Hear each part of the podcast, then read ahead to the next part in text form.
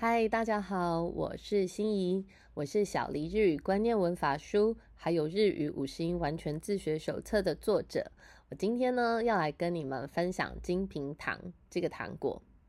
金平糖这个糖果为什么突然想分享呢？因为我前几天在看这个神隐少女动漫的时候呢，我发现那个煤炭精灵原来他们奖赏的这个食物呢就是金平糖。金平糖以现在来看的话，不算是太新奇、太新潮的糖果了。但是呢，也许绝大部分的人不知道，金平糖它产生的历史比你想象的还要早很多很多。根据这个外国传教士的记载，在大概永禄十二年，大概也就是西元一五六九年的时候，在葡萄牙传教士一名叫做路易斯·菲洛伊斯的人呢。他把装在这种很像玻璃试管的这个金瓶糖，还有几根蜡烛呢，献给当时人在京都二条城的战国武将织田信长。那织田信长呢，他是一个非常喜欢新奇东西，而且很喜好甜食的。他呢就非常高兴。据说这个金平糖呢，在当时是虏获日本人心的糖果哦，而且它的价格是非常非常高的高级糖果。在当时呢，有金平糖、有平糖，还有我们台湾所说的这种蜂蜜蛋糕的这个比较早期的这个版呢，这种蛋糕呢是由葡萄牙传过来的。这些东西呢，在当时呢都被叫做这个南蛮糖，而金平糖呢就是葡萄牙一个叫做 confedo 的这个字来的，这个字呢就是糖果的意思。当时呢，透过这个南蛮的交易，就输入了少量的金平糖。结果后来江户时代呢，由于锁国的关系，就没有金平糖可以吃了。不过，透过当时的江户人呢，他们自己研发，就产出了类似金平糖的糖果，才让这个庶民之间呢，有机会吃到以往是只有贵族啊，或者是高级武士才吃得到的金平糖哦。不过，江户时代，他们始终没有办法做出这个刺状的尖尖状的这个凸起物。根据这个金平堂职人他们的说法是，这个刺状的凸起物呢，其实是很耗工的手续。因此啊，现在愿意继续手工做金平堂的，只剩下在京都一间叫做绿寿庵清水的这间店。这个凸起状的制作过程呢，它是非常的繁复。首先呢，要有一个金平糖的核心，而这个核心的大小呢，大概是小于一粒米，还要比一粒米还要小很多。然后将这个核心加热。现在的这个金平糖的做法呢，他们会用一个倾斜的这个大平底锅，这个大平底锅呢，自动会慢慢旋转，那就可以让这个金平糖因为这个自动旋转而滚动。以前当然一开始是没有这种自动的功能，就是要靠着职人不断的翻搅哦。职人呢，借着借着不断的加上这个糖蜜，然后让它干燥，然后糖蜜接触到锅子的那一面呢，就会逐渐固化。要如此很多次、很多次的反复这个过程，到最后这个外形呢，大概能够均匀的有二十四个角的时候呢，就算是完成精品糖喽。不过啊，这算是熟练的职人才可以做得到的。他说，要达到这个市面贩卖的精品糖，大概也要花上两周，真的是很耗工的一个糖果。而且根据一些文献的记载，以前呢献给将军的这个精品糖呢，有几个角必须是要一定的哦，是要有代表宇宙天地六合的三十六个角才可以。现代的金平糖呢，大多是用机器大量生产。不过啊，有一些老店呢，它坚持全手工制作。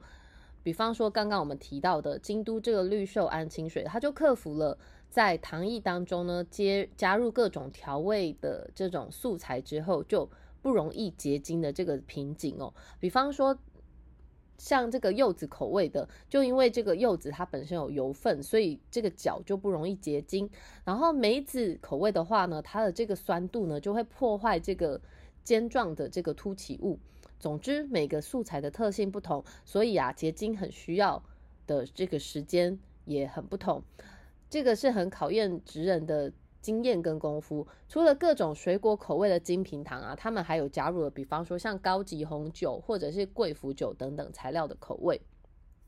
而且啊，其实金瓶糖呢，它也是这个旧的日本陆军他们主要携带的口粮之一哦。他们当时呢，会有一种像是我们现在吃的这种苹果面包。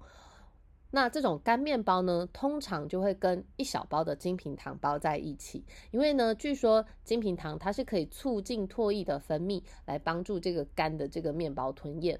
那现在呢，这个金平糖呢，也常常用于结婚的这个婚礼小物。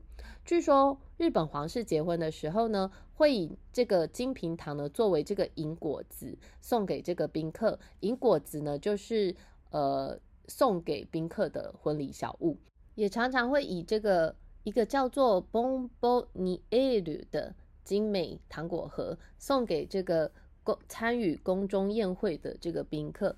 那这个叫做 Bomboniere 的很可爱的这个名字呢，其实据说就是以法国的这个糖果罐来的。接下来呢，要跟你分享另外一个这个被他们当时说是南蛮果子的 Castella。卡斯特拉呢，也就是我们现在所说的蜂蜜蛋糕。蜂蜜蛋糕呢，它主要的这个发源地是长崎哦。由于当时的名称呢，一个叫做卡斯蒂亚的王国，那当时这个王国呢，它就是相当于现在西班牙的国家，那才得名叫做卡斯特拉，因为跟卡斯蒂亚王国的这个名字很像。那据说它的起源是西班牙的糕点。或者是葡萄牙的糕点。那 Castella 的这个名字的取起源呢，据说是西班牙的一种烧制的这个果子呢，烤制的果子叫做 Biscocho，或者也有可能是葡萄牙的这种烤制的点心呢，Pan de lo 的这种起源，有这两个说法。Castella 它的主要的原料呢，就是面粉。还有砂糖，砂糖呢，在当时是非常稀有的东西哦，是借由中国还有荷兰的贸易才输入到日本的。那这个当然也就是促进卡斯蒂拉发展的一大主因。虽然呢，这个由长期输入砂糖之后，也会被运到像京都、大阪还有江户等等的大城市，但是啊，在当时砂糖依然是很珍贵的物品，所以啊，只有拥有。丰富砂糖的长期才有这个余裕，可以拿这个砂糖来制作卡斯特拉。据说九州跟其他地区相比呢，料理的调味会偏甜。有人认为呢，这可能跟因为长期当时是输入砂糖的这个输入港是有一定关系的。长期有三大的卡斯特拉店，这三大卡斯特拉店，我相信前两个，因为他们的展店都蛮多的。大家应该都有听过，第一个就是福沙屋，第二个就是文明堂，第三个就是松翁轩。那像福沙屋的话，它是最早最早的拥有这个四百多年历史的老铺当中的老铺，它是在一六二四年，也就是江户时代初期就创业的喽。那像另外一间也是很有名的文明堂的话，大概是在一千九百多年的时候才展店，但是文明堂的店非常的多。另外一间也是一千六百多年就有的松翁轩，不过松翁轩的话，据说它的店铺很少。